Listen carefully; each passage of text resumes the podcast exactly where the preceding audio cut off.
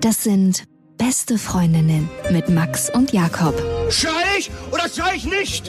Und du sagst es mir nicht, aber ich schrei aber nicht. Leg mich doch am Arsch. Der ultra ehrliche Männer Podcast. Hallo und herzlich willkommen zu den besten Freundinnen. Hallo. Euer Abführmittel für die Ohren. Mm. Womit verbringst du eigentlich deine meiste Zeit? So absolut gesehen. Mit Schlafen. Eigentlich hatte ich gedacht mit Schlafen, aber ich wollte dann sagen mit Wachsein. Weil mein Gefühl ist, dass ich eigentlich den ganzen Tag wach bin und nur noch vier bis fünf Stunden pro Nacht schlafe. Ja, okay, aber äh, handlungsmäßig. Also was für Handlungen führst du aus? Womit verbringst du die meiste Zeit? Also ich, ich habe keinen krassen Schwerpunkt. Also es gibt nichts, wo ich sage, das sind, ist zu 80 Prozent. Also ich glaube, es schlüsselt sich wirklich 40, 40, 20 auf. 40 Familie, 40 Arbeit, 20 Prozent eigene Zeit. Und da die eigene Zeit, wenn du und die halt wissen willst, würde ich sagen, ist es vor allem zurzeit Konsum in Form von Podcasts oder ja, YouTube-Videos. Ein bisschen zocken, aber da komme ich eigentlich auch fast gar nicht mehr zu. Du kommst nicht mehr zum Zocken. Das ist erschreckend. Ah, ich finde mal interessant äh, zu gucken, womit verbringt man die meiste Zeit in seinem Leben, weil die Frage stellt man sich eigentlich sehr, sehr selten. Übrigens, ich bin Halt, mit was verbringst du denn die meiste Zeit? Ich weiß auch die Antwort, aber vielleicht auch nicht. arbeiten. Wie, wie würdest du es aufschlüsseln?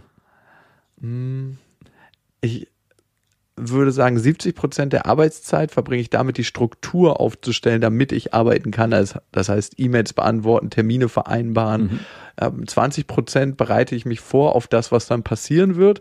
Und 10 Prozent ist diese Ausführung, das letzten Endes die Spitze, worauf man sich vorbereitet. Ist interessant, dass ich dich gefragt habe, wie schlüsselst du es auf und du hast eigentlich nur die Arbeit benannt und gar nicht noch einen Nebenpart. Also 100% Arbeiten sind es am Ende bei dir. Nein, womit verbringst du die meiste Zeit, war die Ja, Frage. weiß. Und die meiste Zeit war die Arbeit. Ich wollte noch mal eine Falle stellen, hat nicht geklappt. Und die restlichen sind 30% oder wie viel, wie?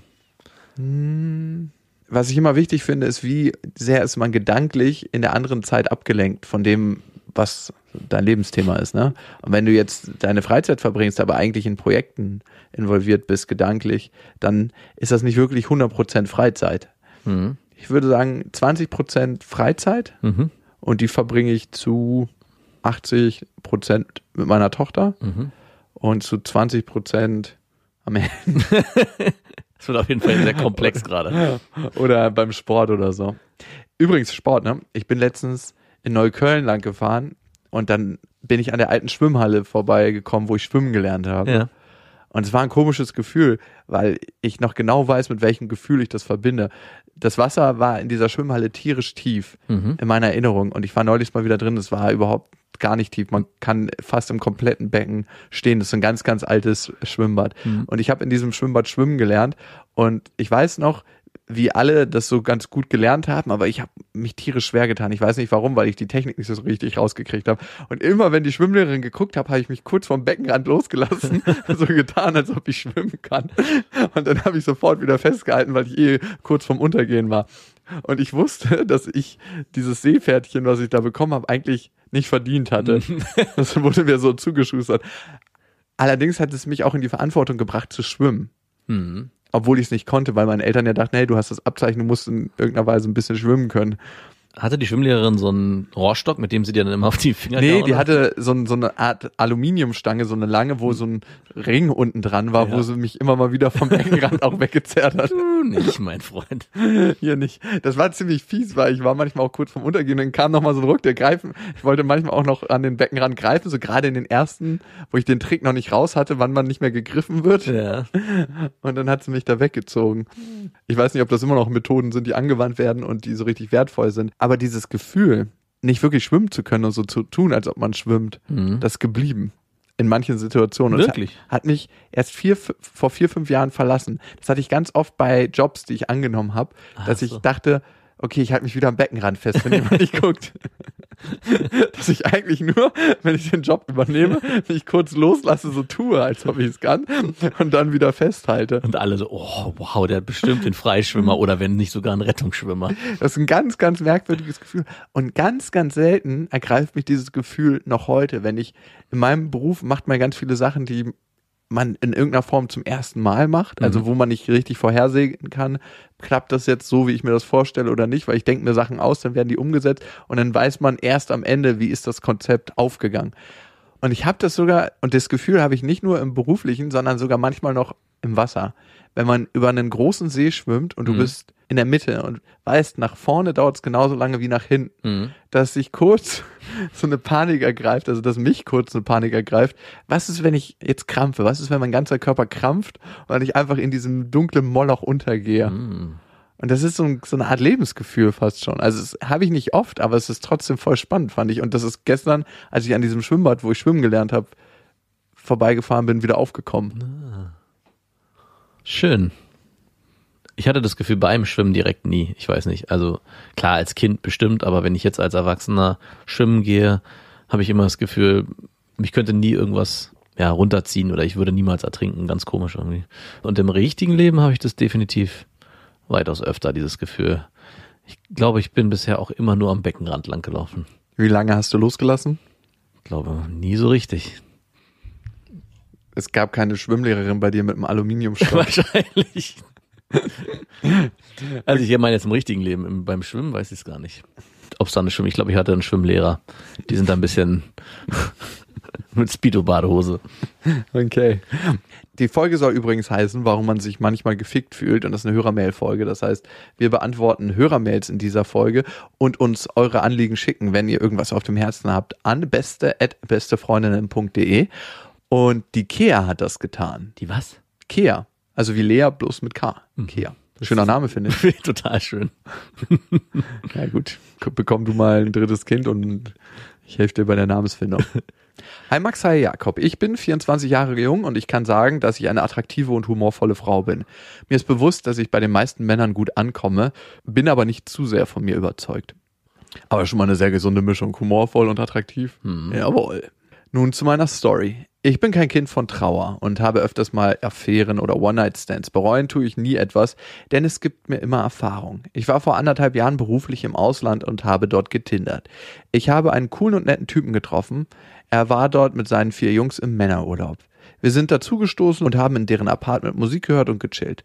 Dann bin ich irgendwann mit meinem Typen in sein Zimmer verschwunden und er fragte mich, nachdem wir uns im Bett küssten, was ich von seinem Freund Tim halten würde. Bis dato war mir nicht bewusst, mit wem ich es zu tun hatte, denn ich kenne mich in der Branche nicht so gut aus.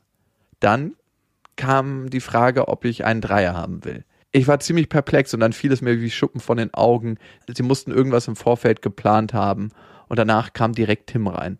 Ich kam mir sehr komisch vor, habe mich aber darauf eingelassen, denn ich fand sie beide gut. Es war dann alles aufregend, ich bin gekommen und ich habe mich gehen lassen. Leider zu sehr, weil ich irgendwann spürte, dass jemand mich untenrum befriedigte und ich habe gemerkt, dass jemand anderes mich angefasst hat. Auf einmal standen die anderen zwei Freunde da. Ich kam mir auf einmal sehr schlecht vor und ich war auch unter Druck gesetzt worden, denn sie taten so, als wäre alles normal und sie bräuchten gar nicht zu fragen. Sie machten alle weiter und wollten, dass ich sie befriedigte, aber ich hörte nach ein paar Minuten auf, als ich realisierte, wie respektlos das von ihnen war. Doofe Kommentare, dass ich hier bleiben sollte, bekam ich auch. Mir reichte es und ich verschwand. Ein Tag später war ich so voller Wut, dass ich meinen Boy und Tim bei Instagram suchte und fand. Ich war schockiert. Tim war ein sehr bekannter Fußballspieler mit positivem wie auch negativem Ruf. Ich war völlig neben mir, denn ich kam mir noch schlimmer vor. Ich wollte niemals eine von den Frauen sein, die von Fußballern flachgelegt werden. Denn meistens sind es billige Frauen, die behandelt werden wie Objekte, die keinen Wert für den Fußballer haben. Ich wurde von Anfang an an der Nase herumgeführt und mich verfolgte das Thema bis heute. Zumal er letztens fast in meine Stadt in den Verein gewechselt wäre. Scham und Reue sowie Erniedrigung fühle ich bis heute. Was denkt ihr? Wie kann ich mich nicht mehr so dumm und so benutzt vorkommen? Liebe Grüße, eure Kea. Kea, es gibt mehrere Perspektiven, wie du auf die Sache gucken kannst. Und ich glaube, wir können heute ganz gut zwei aufschlüsseln. Das eine ist das Gefühl, was du assoziierst mit diesen Frauen, wie du sie beschreibst, die billig sind, die sich behandeln lassen wie Objekte und die keinen Wert für den Fußballer haben. Eine Sache kann man definieren dabei, eine Sache kann man nicht definieren. Die Sache, wie der Fußballer in dem Fall oder ein Mann die Frau behandelt und was er der Frau für sich für einen Wert einräumt, die kannst du nicht definieren. Du kannst immer nur deinen eigenen Wert für dich definieren und sagen, wie du behandelt werden möchtest und wo du deine Grenze ziehst. Dann hast du ein Urteil über Frauen, die mit Fußballern oder mit Profifußballern Verkehr haben und die mal mit denen eine Nacht absteigen in deinem Kopf. Dieses Urteil, weil du in die gleiche Situation geraten bist, führt zu deiner inneren Abwertung. Mhm. Das heißt, du hast dieses Klischee, dieses Vorurteil im Kopf, wo du gar nicht weißt, ob das stimmt, sondern das ist ein gesellschaftliches Bild, was ja ein Stück weit existiert und von manchen Menschen genährt wird. Ich habe es auch angenommen, das Bild, durch diese Nachricht. Also für mich war in dem Moment klar, huch, sind alle Fußballer wirklich äh, so und alle Frauen, die sich von Fußballern bimsen lassen, eigentlich auch nur Objekte und sehen sich auch nur als Objekte. Das ist ein Bild, was in den Medien geschürt wird, Ja. ne? ganz, ganz stark. Und es sind auch immer keine eigenständigen Wesen, sondern Fußballerfrauen. das steckt ja auch schon im Ja, ja. Begriff. Also das sind einfach Frauen, die manche studieren, manche sind anders berufstätig, manche sind zu Hause. Also das sind eigenständige Menschen. Aber in den Medien ist das immer nur so ein Anhängsel von, oh, die schöne Fußballerfrau. Schön finde ich auch immer, dass dann die Fußballerfrauen von manchen Trainern vor großen Spielen Sexverbot äh, erteilt bekommen, wo man auch sagt, okay, ihr seid wirklich nur Objekte. Ja, ich glaube, manche leben auch mit dem Klischee und spielen auch mit dem Klischee Mhm. und ja, fördern ihr Instagram-Status dadurch. Andere wollen gar nicht in die Öffentlichkeit. Andere sagen wiederum was anderes darüber. Aber es geht natürlich auch um Frauen, die mal eben was mit Menschen haben, die Erfolg haben. Und vielleicht kann man das so weiterspannen. Ne? Das, genau. Und ich glaube, du hast das Gefühl, und ich möchte dazu ein bisschen weiter ausholen, weil ich würde sagen, dass ich Erfahrungen in dem Bereich gemacht habe. Also ich bin kein Profifußballer Sondern eine Fußballerfrau. ich habe auf jeden Fall mal was mit ein paar Frauen gehabt, die mit Profifußballern vorher was hatten. Aber längerfristige Affären, nicht so. wa- warst du dann deren Fußballerfrauenknecht oder was warst du? Genau, ich war deren Beijunge. Ich muss immer vom Spielrand holen. Chip, chip, chip, chip. Ich glaube, manchmal, und nicht alle, ne? Das kann man nicht über einen Kamm scheren.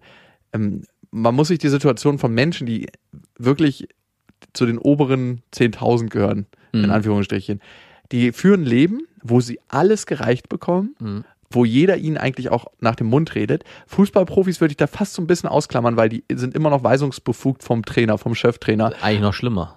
Ja, also ich habe mit ein paar Fußballprofis zusammengearbeitet im beruflichen Kontext, Mhm. was sie extrem gut können, zumindest mit denen, die, mit denen ich zusammengearbeitet habe, Weisungen annehmen. Ja. Also sie können extrem gut, wenn du was sagst, das sofort umsetzen, auch wenn die nicht so wirklich Expertise auf dem Feld haben. Die wissen genau, sie müssen sich da voll rein konzentrieren und Ja. dann machen die das. Aber sie sind auch irgendwo gewohnt, abseits des Spielfeldes, alles zu bekommen. Jeder Mhm. redet denen nach dem Mund, sie bekommen die Autos, sie bekommen die Wohnung, sie kommen in den Club rein, sie führen den Lifestyle quasi. Ja. Ne?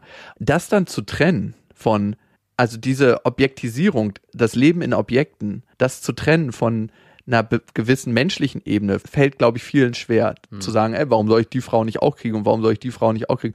Das gehört doch dazu. Und Naja, und auch, dass die Frauen, die Darauf sie ansprechen. treffen, ansprechen. Und auch eine es entsteht auch eine Selbstverständlichkeit, wie in dem Beispiel, dass die Männer, also anscheinend auch andere Fußballer in dem Kontext irritiert waren, warum sie sich jetzt so hat und warum sie jetzt geht, weil sie müsste ja eigentlich schon fast dankbar sein, dass sie erhoben wurde in diesen, ja, in dieses, in diesen Gangbang, was es ja am Ende eigentlich war. Das ist eine Aura, die erzeugt wird. Ne? Und die entsteht relativ automatisch, weil in dem Moment, wo du keinen wirklichen Bezug zu der Frau hast, ist dir die Frau auch ein Stück weit egal, ob es jetzt diese Frau ist, Oder ein Ball. beziehungsweise die nächste Frau, die eine Champagnerflasche weitersteht oder die übernächste Frau. Das heißt, die Frau spürt auch ganz genau, dass sie austauschbar ist und weiß, sie kann dieses Erlebnis jetzt für sich mitnehmen. Ich habe mal mit dem und dem Fußballer geschlafen. Und für manche Frauen, die erhöhen ja ihr eigenes Selbstwert dadurch, dass sie mit einem, ähm, mit einem erfolgreichen Mann schlafen. Mhm. Ne? Also ich glaube, das ist auch ein Stück weit biologisch verankert. Und dadurch entsteht bei der Frau, ja, mache ich oder ich verzichte auf das Erlebnis, aber dann mach das mit einer anderen. Warum gibt's denn dieses Klischee so stark nur in die eine Richtung und so selten bei Männern, die vielleicht mit erfolgreichen Frauen schlafen, um sich aufzuwerten? Also es gibt's ja im Gedankenspiel auch, aber eher in die Richtung, oh, ich würde gern mal die bimsen, weil die ist so geil. Und nicht, oh, ich würde gern mal mit der schlafen, weil dann habe ich mal mit dieser, ähm, mit diesem Prominenten geschlafen. Ich würde mich dann dem total ergeben. Ich glaube, es ist biologisch ein Stück weit verankert, dass Frauen sich unterbewusst versuchen, den erfolgreichsten Samen zu holen. Mhm. Was ist das biologische Match, was den erfolgreichsten Nachkömmling schafft. Ja. Und bei jemandem, der so erfolgreich ist, ist das nicht so unwahrscheinlich aus der Perspektive. Ja. Zu dieser Dynamik, die entsteht, warum erfolgreiche Männer so eine anziehende Wirkung auf viele Frauen haben. Nicht auf alle, aber auf, ich würde schon sagen, auf sehr, sehr viele und auch die, die das verleugnen und sagen, das ist bei mir nicht so. Auch da habe ich das schon gespürt, dass es in Fällen so sein kann. Man kann nichts absolut sagen, ne? keine Mhm. Frage, aber ich habe das schon gespürt. Und was es bei mir manchmal ist, wenn ich gerade Erfolg habe, wenn ich dann nicht, es entsteht eine Gleichgültigkeit. Mhm. Ob das jetzt noch klappt oder nicht, spielt eigentlich keine Rolle. Mhm. Und das erzeugt eine unwiderstehliche Aura. Mhm. Ist das so? Habe ich das Gefühl manchmal. Ist es das auch, was der Fußballer gespürt hat? Ist das die ganze Zeit die Aura, die sich.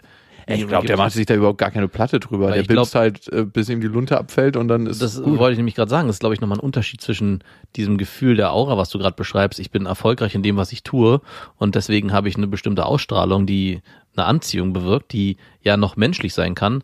Aber ich glaube, so ein Fußballer, so wie sie es beschreibt, ist so drüber schon über diese Aura. Klar, die Menschen dienen dazu, seine Bedürfnisse zu befriedigen Genau. und einzig und allein dazu. Und da geht's ja auch gar nicht um den Menschen und wie er sich dabei fühlt. Ja, wenn sie nichts sagt und den Mund nicht aufmacht, dann wird schon okay sein. Mhm. Das ist, glaube ich, oftmals die Attitüde da. Und es hat sich ja auch in der Mail transportiert. Also sie Ja. haben sich ja beschwert, warum sie denn, was sie denn jetzt habe, es sei doch nichts dabei. Du hast dankbar zu sein. Ja. Fast. Also das transportierte sich für mich in der Mail. Sie kann eigentlich dankbar dafür sein, dass sie jetzt in dieser Situation sein darf. Jetzt geht's ja um dein Gefühl, warum du dich so fühlst, wie du dich fühlst, ne? Und der Grund ist, dass du nicht die Grenze da gezogen hast, wo sie für dich war. Du Mhm. bist über deine eigene Grenze gegangen. Und dieses Gefühl, was du spürst, ist kein schlechtes Gefühl. Ich glaube, damit umzugehen, ist ganz, ganz wichtig.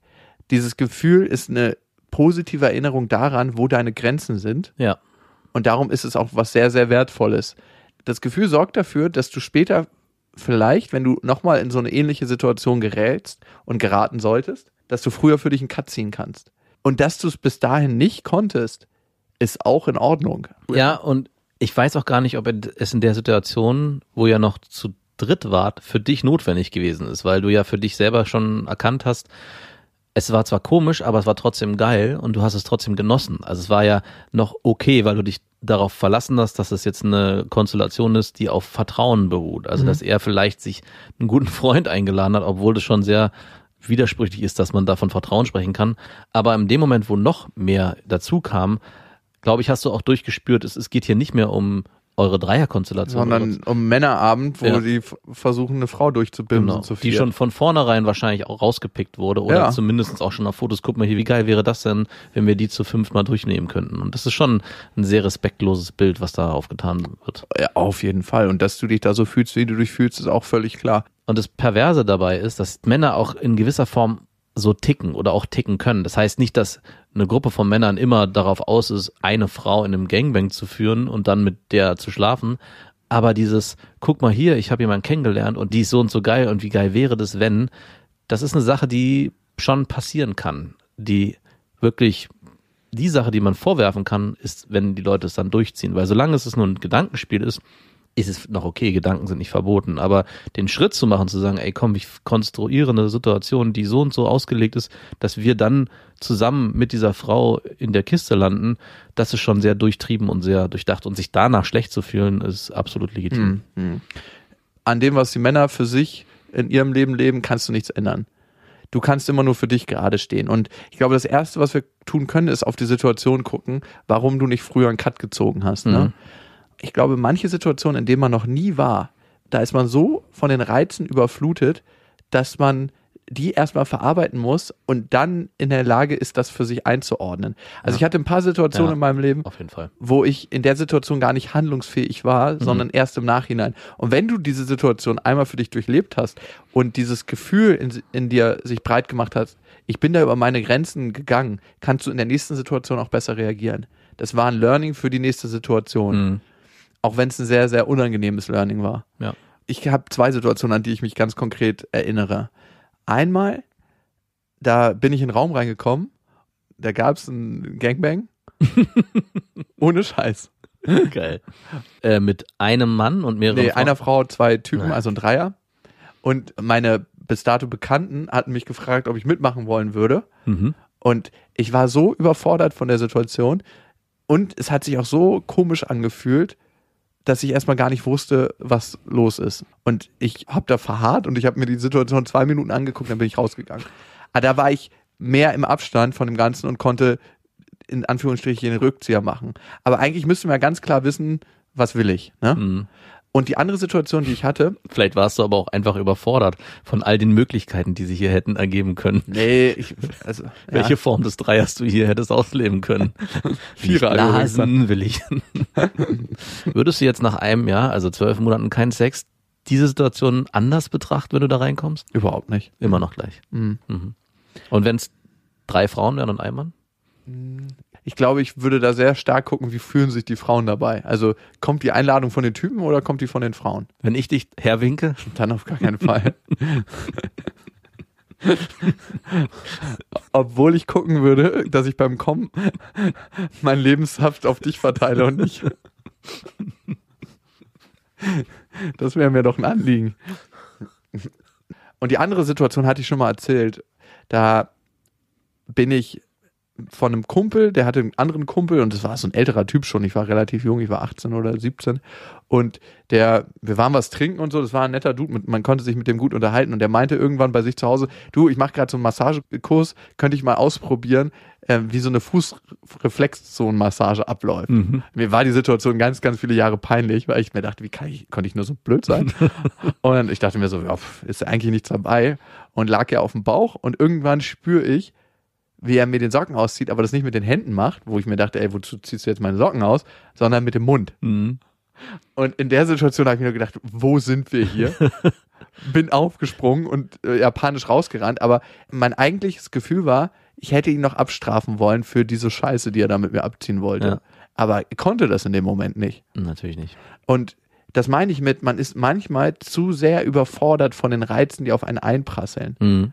Und man muss erstmal diese Reize sortieren, bevor man reagieren kann. Das ist wie ein Reh, was im Licht vom, vom, Auto, vom Scheinwerfer steht. Und es müssen gar nicht so extreme Situationen sein, wie sie sich hier darstellen. Es gibt auch ganz oft, und so kenne ich das auch von mir, Momente, wo ich ja auf einen gesagten Satz von einer anderen Person, wenn der mich irgendwie kritisiert oder vielleicht auch was sagt, wo ich in dem Moment was erwidert habe und im Nachhinein denke, wow, ich hätte eigentlich lieber anders darauf reagiert und ärgere mich dann auch darüber, weil mit einer gewissen Zeit danach, die man sich nimmt, hat man oft bessere Antworten darauf. Aber es bringt dann nichts zu sagen, ach, ey, hätte, hätte, Fahrradkette, sondern zu gucken, wie kann ich beim nächsten Mal vielleicht bewusster die Situation wahrnehmen und, und eher spüren, wo sind meine Grenzen und was will ich eigentlich sagen. Und was mir da hilft, ich glaube, das geht vielen so, dass sie oft das Gefühl haben, gerade auch in, in Alltagssituationen, man muss schnell antworten oder schnell reagieren. Und vielleicht auch hier, man muss bestimmte Dinge schnell erledigen oder muss sich schnell einlassen. Sich vielleicht mal einen Moment besinnen, kurz zurückgehen und sich Zeit lassen für eine gewissenhafte Antwort. Oder in dem Fall vielleicht auch da kurz besinnen und überlegen, ist es wirklich das, was ich will und was ich auch fühle und spüre. Und da auf sein Gefühl und auf sein Gespür zu hören. Manchmal wurde in so einer Situation noch Alkohol getrunken, da ist eh alles ein bisschen gedämpft. Ist ganz, ganz schwierig. Und auch die Stimmen in, im Kopf zu haben und das sortieren zu können. Wenn vier Leute auf einen einreden, ey, ist doch jetzt nichts dabei und es ist ganz natürlich, Ja. muss man auch erstmal für sich klarkommen, nein, es ist für mich nicht natürlich und es ist für mich hier gerade eine Grenzüberschreitung. Das muss man für sich verorten können und das äh, dauert einen Moment. Das ist ganz, ganz natürlich. Und guck dir auch die Anteile, die du in dir hast, an. Also, welcher Anteil von dir war in der Situation, der gesagt hat, ey, ist ja jetzt doch nichts dabei, ich zieh das kurz durch, ne? Ja. Manchmal zieht man Sex durch, weil man denkt, es ist schneller vorbei, als jetzt Abbruch zu sagen. Ja. Wie sehr hält man diese unangenehme Situation aus, wenn man sagt, nee, stopp, hier ist jetzt vorbei? Wie lange braucht man, um das für sich klar zu kriegen? Ja. Und ich glaube, in der Situation warst du und nimmst vielleicht als Chance für dich, nächste Mal deine Grenzen anders abzustecken, weil du dieses Gefühl jetzt bekommen hast. Ja. Kia, vielen Dank fürs Teilen deiner Geschichte. Übrigens, ich weiß nicht, ob es hier reingehört oder in Beste Vaterfreuden. Mich begleitet le- seit der letzten Folge, obwohl sich ja eigentlich nicht wirklich was verändert hat, sondern nur das, das Aussprechen, ein komisches, melancholisches Gefühl so. Hm. Also in der letzten Folge habe ich ja über die Trennung gesprochen von mir und trotzdem habe ich das Gefühl, dass wir, so, so komisch es sich anhört, aber immer noch eine Einheit sind und wir sind in jedem Falle eine Familie Ja. und dass sich daran nie was ändern wird. Hm. Also wir sind kein Paar, aber wir sind halt ja eine Familie. Und vielleicht ist das mein Beckenrand. Und wer stößt dich weg? Hm. Deine Tochter. Papa, nein. Nein, äh, keiner stößt mich weg. Tatsächlich nicht. Ich glaube, Vielleicht ist es andersrum. Vielleicht schwimmst du jetzt frei die ganze Zeit und manchmal willst du zum Beckenrand schwimmen und dich festhalten. wer weiß, keine Ahnung. Ich glaube, das wird das Leben zeigen, ne? Also weiß ich nicht. Also es fühlt sich auf jeden Fall komisch an. Okay, weiter geht's mit Lars. Lars hat uns geschrieben. Hallo Max, hallo Jakob. Ich bin Anfang 20 männlich und ich habe seit vier Jahren eine feste Beziehung. Davon das letzte halbe Jahr eine Fernbeziehung. Mein Problem ist, ich liebe meine Freundin, doch kommt es, seitdem sie weggezogen ist, häufiger zum Streit, wenn wir uns sehen. Ich bin ein relativ attraktiver, kommunikativer Mensch, der gerne unter anderen Leuten ist und sich öffnet. Gerade unter Alkohol darf auch gerne mal geflirtet werden und maximal auch geküsst. Mhm, wow. Ja, ähm, ob das so in Absprache passiert, ob das auch wirklich sein darf, allen Seiten ist so die Frage. Vor zwei Wochen war ich alleine auf eine kleine Feier eingeladen. Wow, perfekter Rahmen. Für das, was kommt. Dort habe ich eine alte Bekannte getroffen. Ich finde sie sehr attraktiv und sie mich auch, behaupte ich mal, anhand unserer gemeinsamen Dynamik. Je später es wurde und je mehr Alkohol getrunken wurde, desto tiefer und vertraulicher wurden unsere Gespräche. Zumindest wirkte das so. Die Gespräche vor allem. Ja, ja, ich kenne die Gespräche, die da stattfinden. Man denkt immer, man führt das großartigste Gespräch der Welt, aber wenn man sich am nächsten Tag nüchtern mal angucken würde, was da gesagt wurde, ist es was ganz anderes. Irgendwann wurde daraus ein handfester Flirt und wir fühlten uns stark zueinander hingezogen. Wir verließen gemeinsam die Veranstaltung und fingen sofort an, uns zu küssen. Es war aufregend, sinnlich und romantisch. Muss man auch immer aufpassen bei so einer Veranstaltung. Welche Leute kennt man da und welche kennen einen und welche können das weitertragen? Also ich kenne das, dass man dann eigentlich getrennt die Party verlässt, in fünf Minuten Abstand und sich dann woanders trifft. Ist dir schon mal passiert, dass du das verabredet hast mit einer, mit der du an dem Abend krass rumgeknutscht hast und dachtest, okay, es geht jetzt los, bist gegangen, hast gewartet an dem verabredeten Punkt und dann kam Ja, sie nicht? ja, ich hatte es mal so, dass ich auf einer Party mit je einer rumgemacht habe Mhm. und wir hatten uns verabredet im Hotelzimmer Mhm.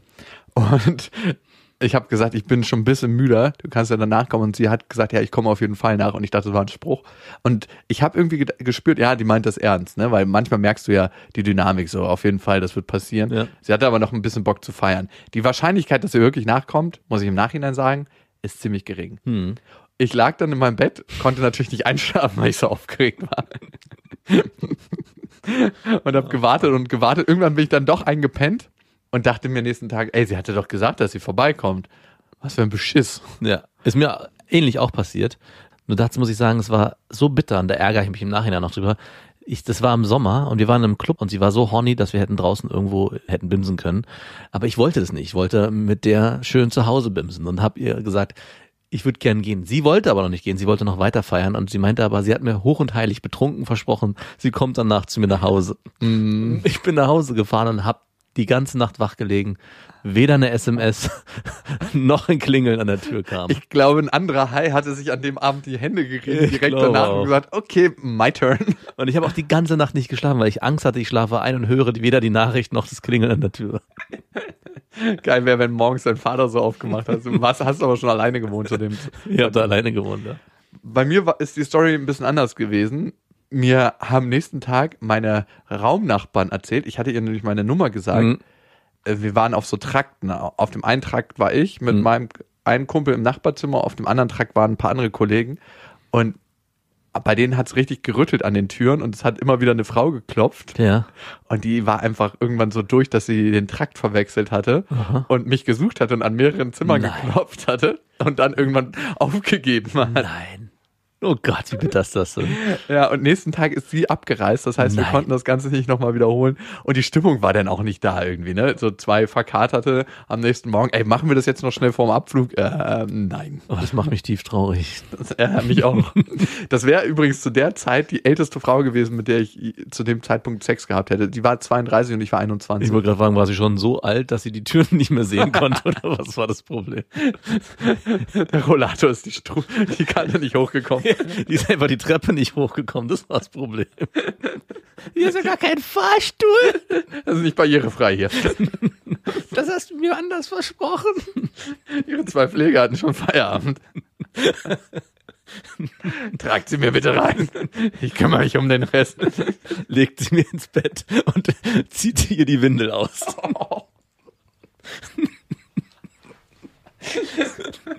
Okay. Weiter zu Lars.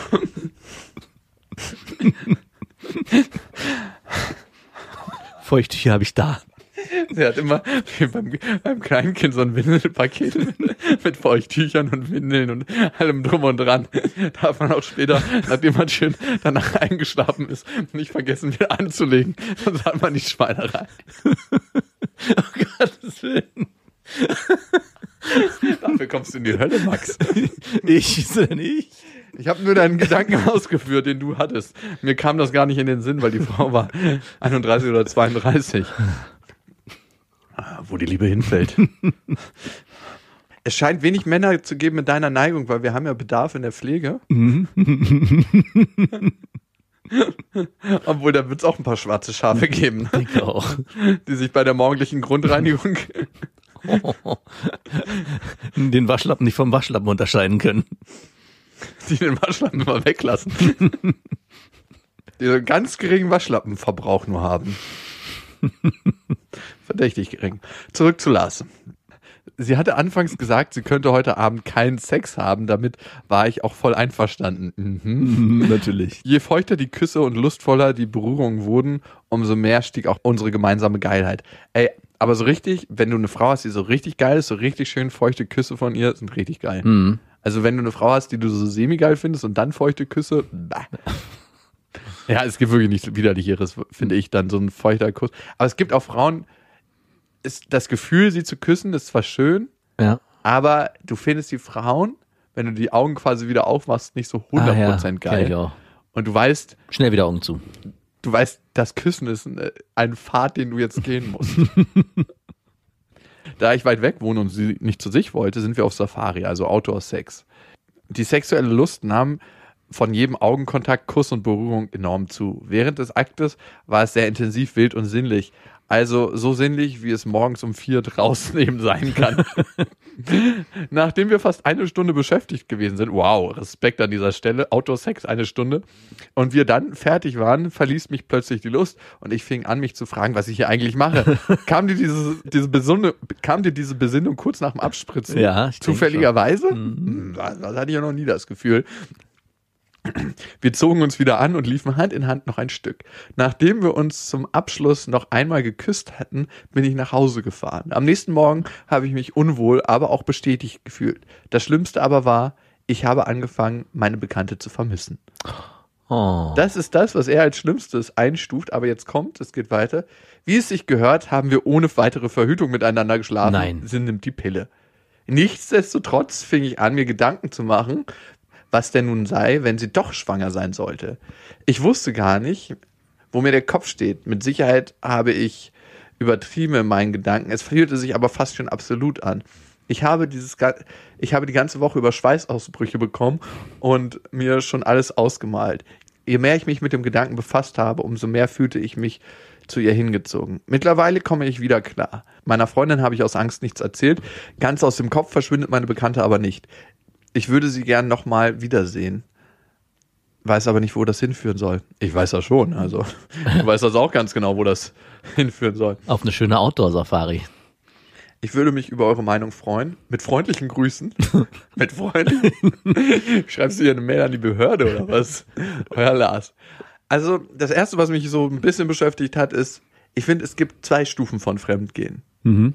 Die eine ah, habe ich schon das eine oder andere Mal gemacht. Bei der anderen, soweit würde ich mich nicht trauen. Und die eine ist Fremdgehen, die andere ist beim Fremdgehen mit jemandem ohne Verhütung schlafen. Ah, ach, da trennst du.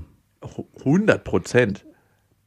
Also ein Gummi dazwischen heißt, es ist hier noch kein Es ist richtiges nicht Fremdgehen. passiert. Ah ja. Nein, das heißt nicht, es ist nicht passiert, aber die Wahrscheinlichkeit, dass sich eine sexuelle Infektion überträgt, ist viel geringer. Also, ich meine, Worst Case wäre, man steckt sich mit irgendwas an, überträgt das an seine Freunde und es ist nicht ähm, wieder gut zu machen. Mhm. Weil damit begehst du nicht nur den Betrug auf der geistigen Ebene, sondern auch auf der körperlichen Ebene, weil du ihren Schaden zufügst, den du ihr tatsächlich aus dem Vertrauensmissbrauch zufügst und den du nicht wieder gut machen kannst. Erschreckenderweise ist mir das in umgekehrter Form schon mal passiert, Was denn? dass ich nicht ich fremdgegangen bin, sondern eine Frau mit mir fremdgegangen ist und ich daraufhin eine Geschlechtskrankheit hatte. Oh. die beim Arzt herausgefunden haben. Was hattest du? Ähm, Chlamydien hatte ich. Und Was war das für ein Gefühl? das Gefühl, Gefühl Chlamydien zu haben, Mhm. eigentlich gar kein Gefühl. Also es, ich musste da zu der Zeit sowieso wegen irgendwas anderem zum Urologen gehen und der hat es herausgefunden. Und ich musste Der hat das, dir das gleich gesehen. der, hat Komm das, mal mit. der hat es am Sperma erschmeckt. das war ein ganz spezieller Urologe. Der praktiziert auch nicht mehr. Nein, natürlich nicht. Und ich musste das dann halt meiner damaligen Affäre sagen und sie musste das dann ihrem Freund sagen. Geil. Aber weiß man, von wem es kam ursprünglich? Nee, das weiß ich leider bis heute nicht. Ah, schade. Also ich musste ja auch allen Bescheid sagen, keiner wusste von wem. Und sie war natürlich nicht begeistert darüber, weil sie dadurch ihre eigene Beziehung nicht nur aufs Spiel gesetzt hat, sondern verloren hat. Also ihr Freund hat ihr daraufhin die Trennung eingereicht. Was ich auch verstehen kann, ey, fremdgehen und dann noch ohne Schutz. Also Also, man muss dazu sagen, das war jemand, wo ich schon öfters mit der geschlafen hatte in der Vergangenheit. Es war eine Ex-Freundin, deswegen war für mich dieses Schutzthema nicht so nicht so groß, obwohl man das natürlich wie du eines Besseren belehrt wurdest, doch Ja, mal hätte drüber nachdenken können, ne? auf jeden Fall. Also Lars, das ist die eine Stufe, ne? Die Frage ist, wie sehr willst du deine aktuelle Freundin da in Gefahr bringen? Und du hast ja für dich schon entschieden. Hm. Und ich glaube, dieses Gefühl, dass sie tatsächlich schwanger sein könnte, das kommt aus einem anderen Beweggrund, nämlich, dass das, was du gemacht hast, eine, äh, dass das was Absolutes hat. hm. Und das Gefühl, wenn du Vater wirst, hat auch was sehr Absolutes, nämlich, dass du was nicht mehr zurückziehen kannst. Und das, was du da gemacht hast, ja, kannst du verheimlichen, aber kannst du auf jeden Fall nicht mehr zurückziehen. Ne. Mein Vater sagt immer in so einer Situation, wenn du es nicht für dich behalten kannst, dann mach's nicht. Super. Ich weiß nicht, ob das der beste Rat ist. Vor allem für danach. wäre das dann, wenn du es nicht für dich behalten kannst, hättest du es nicht tun sollen? Oder was wäre dann die Hätte, hätte, hätte, Fahrradkette. Genau. Wie viel Mitleid auf einer Stufe von 1 bis 10 hast du für Lars? Hm, was ist das Schlimmere? Äh, äh, 10 ist äh, 100% Mitleid, so wie du mit dir selber Mitleid hast, wenn du Liebeskummer hast und auf dem Teppich liegst Ähm, und weinst. So zwei. Zwei ist, ähm, ist mir ungefähr so egal wie. Nee, egal ist es mir nicht, ich habe nur nicht so viel Mitleid mit ihm. Ich habe mit, also ich finde dieses Fremdgehen-Thema so schwierig. Also ja, dadurch, dass er sagt, Einerseits fiebern wir mit, mit ihm auf dem Feld, Autosex, denken wir so, jawohl. Und dann so, ah, Moment mal, da gibt's ja noch eine Freundin. Aber gut, die haben eine Fernbeziehung. Aber gut, die streiten sich auch viel. ja, man ist wirklich in diesem Abwägen. Deswegen ist mein Mitleid nicht so hoch.